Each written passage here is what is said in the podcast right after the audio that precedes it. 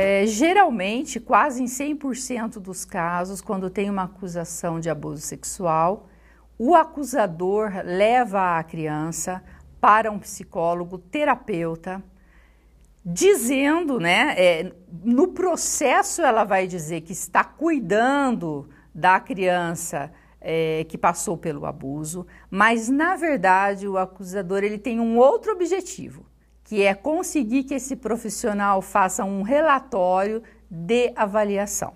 Então, muitas vezes a criança é atendida quatro vezes, fez o relatório, acabou o entre aspas tratamento, não era tratamento nenhum. A mãe está usando esse profissional para conseguir que ela relate, elenque lá os sintomas que a criança está apresentando.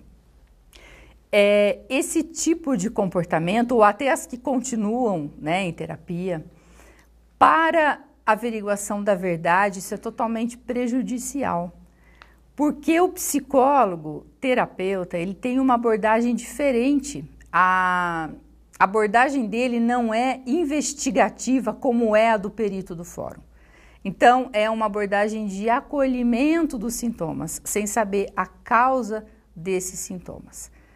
Então, muitas perguntas feitas pelo psicólogo terapeuta de forma tendenciosa e sugestiva acaba sugestionando a criança, principalmente as de menor idade, que lá na frente, quando chegar no fórum, vai estar tá com, com as suas memórias totalmente modificadas, já com aquela compreensão que o terapeuta deu a ela, né, de como sendo um, tratada uma criança como vítima de uma acusação real. Então, é totalmente desaconselhável. A literatura não aconselha que a criança seja levada para a terapia antes de terminar o processo. Somente depois do processo, onde fala ela foi de fato abusada, é que a criança deve passar por terapia. Antes, não.